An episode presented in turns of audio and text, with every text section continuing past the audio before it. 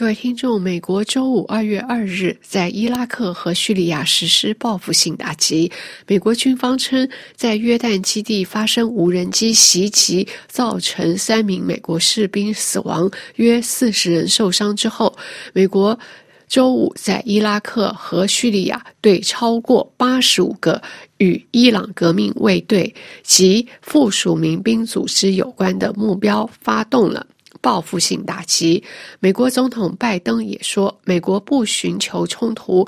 但若美国人受到伤害，必定有所回应。据本台法语部引述，美军军方在一份声明中说，袭击击中了指挥和控制中心、火箭、导弹和无人机储存设施，以及后勤设施和弹药供应链。据白宫称，此次行动取得了成功。叙利亚国家媒媒体则报道称，美国侵略了位于叙利亚沙漠地区和叙利亚。伊拉克边境的地检造成多人伤亡。叙利亚人权观察站的报告说，至少有十八名亲伊朗的战士在叙利亚东部被打死。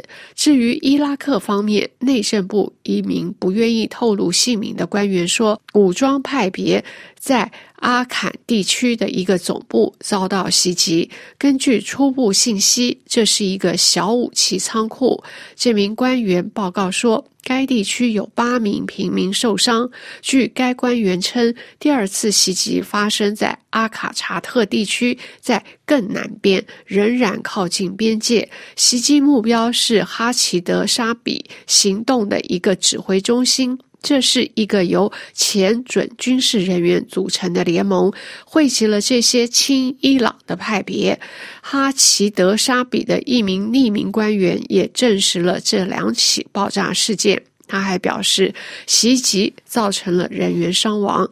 法新社指出，美国将一月二十八日在约旦一处偏远基地遇袭事件归咎于伊朗支持的武装团体。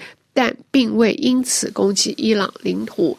美方试图遏阻未来的攻击，但也不愿意与伊朗全面开战。美伊双方都避免事态往这个方向发展。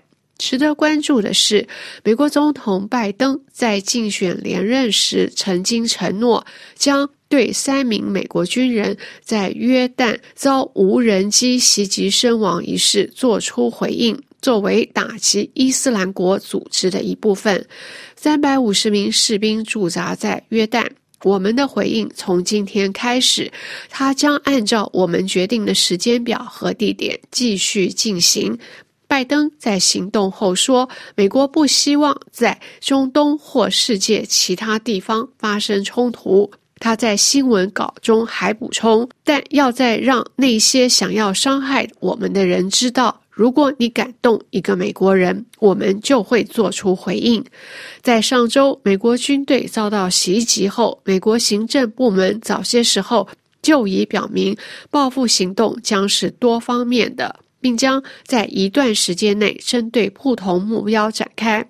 美国将此次袭击归咎于伊朗支持的组织。另据美军中央司令部说，这波空袭行动动用超过一百二十五枚精准弹药，目标包括控制、指挥和情报中心，以及民兵团体和伊朗部队的火箭弹、导弹和无人机储存设施。这些民兵团体和部队助长了对美国和盟军的攻击。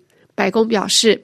这波攻击超过三十分钟，看起来很成功。此外，据法新社指出，白宫国家安全委员会发言人科比告诉记者，美方在发动攻击之前已先通知伊拉克政府，伊拉克稍早谴责空袭行动是侵犯其主权。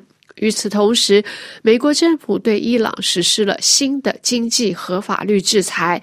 司法部长和纽约曼哈顿辖区的联邦检察官宣布，对外国恐怖组织伊斯兰革命卫队及其圣城部队策划的石油洗钱网络中的七名人物提出恐怖主义逃避制裁、欺诈和洗钱的指控。曼哈顿联邦检察官办公室还宣布。没收了革命卫队公司试图通过在美国金融机构的账户洗钱的一点零八亿美元。以上是由夏荣编播的要闻解说，感谢导播居丽的技术合作，以及您的收听，下次节目再会。